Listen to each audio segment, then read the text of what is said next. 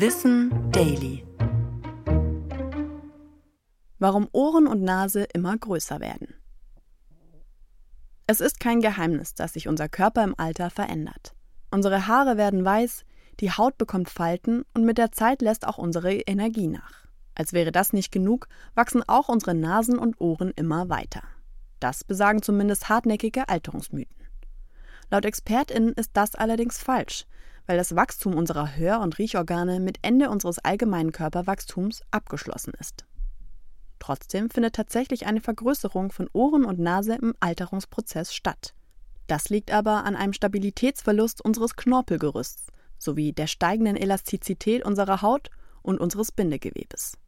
Im Zusammenspiel mit der Schwerkraft führt das zu einer Ausdehnung und Formveränderung von Nase und Ohren. Bei der Nase zeigt sich das am Herabsenken der Nasenspitze. Die Auswirkungen sind dabei aber nur gering.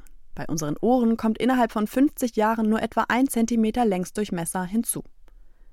Das veränderte Bindegewebe betrifft sowohl Männer als auch Frauen. Trotzdem ist die altersbedingte Größenzunahme der Ohren bei Männern ausgeprägter. Wann die Vergrößerung unserer Nasen und Ohren anfängt, lässt sich nicht so einfach sagen. Die Annahme, dass unsere Ohren größer werden, um unser nachlassendes Gehör im Alter auszugleichen, wurde allerdings vielfach widerlegt.